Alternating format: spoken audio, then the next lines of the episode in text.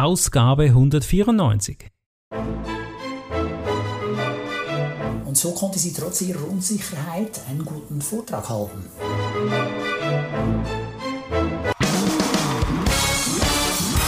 Begrüßt mit mir Bruno Ernie und Thomas Skipwith. Top Rennertipps aus den USA.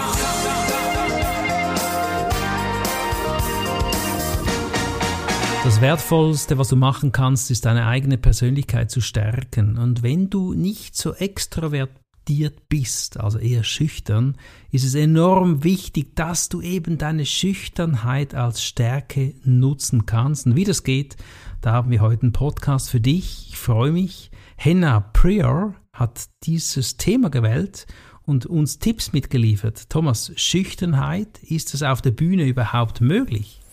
Ja klar, ich erinnere mich an Harry Holzoy, ja, das war ein introvertierter Typ, hat das aber auf die Bühne gebracht, hat gesagt, hey, ich bin jetzt auf der Bühne, jetzt wird was geliefert, das Publikum hat was davon, ich gebe ihnen ja was Wertvolles mit, das ist ein ganz schöner äh, Vorgang. Und äh, hat das gemacht, also es geht schon. Harry Holzwey, aktives Zuhören. Ich habe seine Bücher geliebt. Also das ist Wahnsinn. Und was hat Henna denn so für das Publikum, für einen Kuschelstart-Tipp? Ja, also ich starte da nicht bei einem Publikum von 3000 Leuten, ja, wenn ich mhm. schüchtern bin, sondern es ist wichtig, sich Situationen zu schaffen, in denen man seine Fähigkeit trainieren kann. Mhm. Also, also trainieren, spontan und flexibel auf Unvorgesehenes zu reagieren. Und wenn das also im Unternehmen oder sonst in einem Verein oder wo man auch immer dabei ist, es die Möglichkeit gibt, eine kleinere Gruppe zu moderieren, dann soll man diese Gelegenheit auch gleich nutzen. Und vielleicht auch Schüchternheit nicht als etwas, ja, oder als, als etwas Natürliches anzusehen, so muss man es eher sagen. Ja? ja. Schüchternheit, etwas, das ist normal, dass man manchmal vielleicht nicht sich getraut, was zu sagen. Das stimmt und eben wenn man das übt, dann merkt man, was da kommt und da wird nie mit faulen Eiern oder faulen Tomaten geschossen. Ja, mhm. Und wenn, dann bitte gebt mir Bescheid. Macht ein Video, meine, das ist dann so etwas Außergewöhnliches. Das muss man festhalten dann. dann. Aber dann nein, das passiert einfach nie. Ja, das ist also, also ich habe noch nie jemanden gehört, bei dem das passiert wäre. Also von daher äh, geht es darum, gerade auch jetzt, äh, heutzutage, da vieles auch online stattfindet, hier und weniger eben dieser reale soziale Kontakt stattfindet, dass diese schüchternen Personen ihren sozialen Muskel stärken und entsprechend äh, schauen, dass sie in diese Veranstaltungen gehen und dann üben. Mhm. Also sind sie dann auch besser gewappnet auf der Bühne, wenn eine unangenehme Situation entsteht.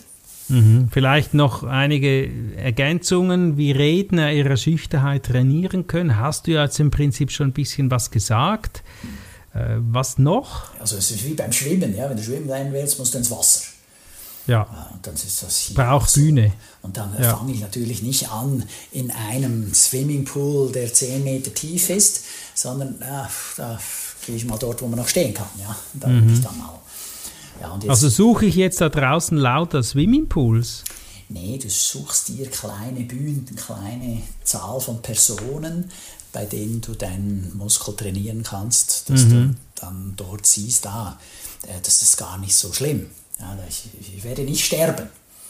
Und das kann manchmal auch wirklich eine kleine Gruppe sein, ja. unter den privaten Geburtstagsparty, größere Party und so immer größer werden, oder? Genau, oder du gehst in einen Rhetorikclub. Ja, mm. Schau mal auf toastmasters.ch, rhetorikclubs.ch. Da findest du dann eine Gruppe von Leuten, die kommen zusammen alle zwei Wochen an einem Abend und die üben. Und die sind mhm. alle da, um besser zu werden. Das ist völlig eine risikofreie Umgebung. Sehr empfehlenswert. Ja, und ich glaube auch der soziale Kontakt, der ist ja nicht immer gleich. Corona hat vieles verändert, also gute Idee mit diesen Clubs. Also soziale Muskeln wieder stärken, Bühne stärken. Was hat sie sonst noch für Ideen? Ja, also sie hatte einen Vortrag und, äh, vor einer Spezialeinheit des Militärs. Oh, da wow. war sie natürlich mega nervös. Ja, das ist auch speziell. Und es ja. ist auch sehr weit weg von ihrer Erfahrungswelt. Oder? Als Frau Aha. war sie nicht im Militär. Es gibt nur wenige Frauen, die im Militär waren. Mhm. Oder mindestens in den USA. Und äh, da hat sie sich dann akribisch darauf vorbereitet. Und wie hat sie das gemacht? Ja, sie hat Experten aus ihrem Netzwerk nach Rat gefragt. Sehr gut. GSA zum Beispiel. Oder in mhm. dem Fall jetzt die National Speakers Association. Ja, dafür ist man bei einem so äh, Verband dabei. Dann kann man Leute mhm. anfragen. Äh, mhm. Wir haben ja eine GSA Facebook-Gruppe. Da kann man eine Frage reinstellen, da kommen gute Antworten. Sehr gut. Und so konnte sie trotz ihrer Unsicherheit einen guten Vortrag halten. Mhm. Weil sie dann wusste, woher schauen diese äh, Militärpersonen die Sache an. Konnte dann da viel besser darauf eingehen. Ich kann mir gut vorstellen, das braucht die Überwindung und auch mal die Komfortzone verlassen. Das ist einfach wertvoll, daran wachsen wir. Daran wächst aber auch noch was anderes. Ja, daran wächst auch die Höhe des Honorars. Mhm, mhm. Klar. Wie kann man das zusätzlich fördern, dass man ein höheres Honorar kriegt? Also hol dir nach jedem Vortrag konstruktives Feedback ein. Ja. Und frag speziell nach Verbesserungsvorschlägen. Dann kannst du es mhm. beim nächsten Mal noch besser machen. Mhm. Wüsstest du, wie du das fragen würdest? Ich denke, wenn man das jetzt fragt, ja, wie war denn das Referat? Hat es Ihnen gefallen? Wenn ich so frage, dann zeige ich ja eigentlich, äh, das war jetzt aber speziell. Das ja, war ich würde, gut. nee, sie empfiehlt auch, dass du konkret auf einen Punkt eingehst. Zum Beispiel, was hat dir besonders gut gefallen? Ah, sehr gut, ja. Oder gibt es etwas, was dir gefehlt hat? Ja. Ja, und äh, mehr Zeit als für einen Punkt, also vielleicht zwei, bleibt eh nicht. Mhm, mhm. Ja, oder gibt es etwas, äh, wo du sagst, das würde ich jetzt anders machen? Ja. Und dann hast du diesen subjektiven Input, da fragst du ein paar Leute ab nach Möglichkeit und dann hast du schon ein gutes Gefühl dafür, gute Informationsbasis, um das dann anzupassen. Wie kann ich sonst noch das Honorar anheben? Ja, du bietest dem Kunden zusätzlichen Mehrwert, also zum Beispiel durch Zusatzleistungen. Also wenn der dich anfragt für einen Auftritt, kannst du ihm sagen, ah, und dann äh, wie ist da die Gesamtveranstaltung? Machen wir da noch ein, ein Breakout oder komme ich dann im Nachhinein noch mal einen halben Tag, um diese, diese Inhalte zu vertiefen, damit mhm. sie das, was wir beim Vortrag angerissen haben, wirklich auch in die Tat umsetzen können? Ja, und dann so, aha, ja, das wäre auch gut. Oder? Ja klar, mhm. dann hast du auch schon mehr Honorar da bei diesem Kunden geholt. Und dann mhm. äh, empfiehlt sie die Preise schrittweise und in einem Rahmen zu erhöhen, äh, in dem man sich auch wohlfühlt. Mhm. Weil mhm. es gibt so Leute, die sagen, ja, immer verdoppeln, verdoppel immer dein Honorar. Ja, genau. und dann ist so, ja, ja, okay, aber wann höre ich denn auf mit verdoppeln? Weil irgendwann bin ich so teuer wie Bill Clinton und ob da noch jemand bucht. Also das passiert schon vorher nicht mehr, ja. Mhm. Aber ähm, ja, also dass man da einfach schrittweise vorwärts geht und schaut auch, was der Markt hergibt. Ein Tipp aus einer Episode, die wir in der Vergangenheit gehört haben, war, mhm. wenn du ausgebucht bist, dann gehst du mit dem Honorar hoch. Bis zu dem Punkt, an dem du mal wieder ein paar Freitage hast, ein paar Tage frei genau. hast. Mhm. Und da sind wir wieder zurück bei Cheryl Knowlton, die von Burnout spricht. Ja, ja. Hey, ganz einfach, wenn du kein Burnout haben willst, gehst du mit dem Honorar hoch. Ja. ja. Und zwar dann vielleicht sogar das Doppelte, je nachdem, was du jetzt verlangst. Und mhm. dann hast du sofort weniger Aufträge. Dann gewinnst du viel weniger Aufträge, weil andere den günstiger anbieten. Ja. Mhm. Mhm. Es sei denn, sie wollen wirklich dich und dann zahlen sie das auch. Ja. Ja, also, ja, genau. Ja. Sehr schön. Das ist auch wieder gut, in einem Verband zu sein. Dann kannst du ein bisschen abhören, was andere so äh, für Honorare aufrufen. Mhm. Oder ja. du schaust beim BDVT vorbei, der Bund der deutschen Trainer und irgendwas, V, weiß ich nicht mehr. VBC gibt, gibt Empfehlungen ab, ja? Gibt auch Empfehlungen ab, wie viel man da als Honorar äh, aufrufen soll. Also von daher, äh, das ist auch sehr wertvoll. Mhm. Sehr schön. Ja, am Ende gibt es immer eine Schlussfrage. Es ist mehr eine Schlussbemerkung jetzt. Sie hat Hanna noch ganz eine sanfte Info. Ja, sie sagt eben auch, so wie Cheryl Knowlton in Episode 191, ja, du musst auch mal zur Ruhe kommen. Ja, das mhm. bringt dann dein Business voran.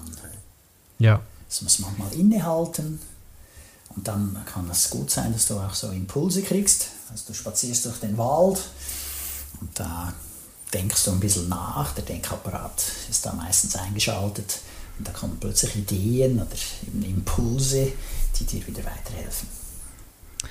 Ganz nach dem Motto, in der Ruhe liegt die Kraft. Also man muss die Akzeptanz äh, annehmen, wenn man schüchtern ist und nicht dagegen kämpfen. Ich glaube, das ist ganz wichtig und das ist auch eine Entwicklung. Wir haben gelernt, dass wenn ich bei einem Militäreinsatz eine Rede halten kann, ich da vielleicht die Komfortzone verlasse und das macht mich stärker, macht mir Mut. Mut für Neues, gibt mir Kraft und das ist doch immer wieder wundervoll, wie ich an mir selber wachsen kann. Mhm. So, dann wäre jetzt die Frage, Thomas, ja. wo, wo, musstest du das letzte Mal die Komfortzone verlassen? Das war am Samstag. Da stand ich an der Bushaltestelle, um auf Skitour zu gehen. Mhm. Da kamen zwei Personen aus dem Haus raus. Die mhm. hatten Skischuhe an und Stöcke. Okay. Und die so, äh, ja, hallo, äh, geht ihr ohne Ski, Skifahren? Die haben keine Ski dabei. Ja? und die so, hahaha, haben gelacht. Und dann haben gesagt, nee, nee, unsere Ski sind im Service. Wir gehen jetzt an die Talstation, da gibt es ein Sportgeschäft, dann holen wir die und dann gehen wir Skifahren. Und ich so, ah ja, okay, interessant und so. Und da haben wir uns ein bisschen ausgetauscht. Und dann stellt sich raus, das sind Nachbarn von mir. Oh! Nein! So, ah, das ist interessant. Ja, wo genau und so. Ah ja, okay. Ich hatte aber nur Vornamen, ja, wir haben nur Vornamen ausgetauscht. Mhm. Dann sind die gegangen, ich auch. Und dann am Abend habe ich überlegt, ah, weißt du was, jetzt schmiede ich das Eisen, solange es heiß ist. Jetzt hole ich mir eine Flasche Wein aus dem Keller und dann gehe ich rüber und klingle dort mal. Mhm. Und schau, was passiert.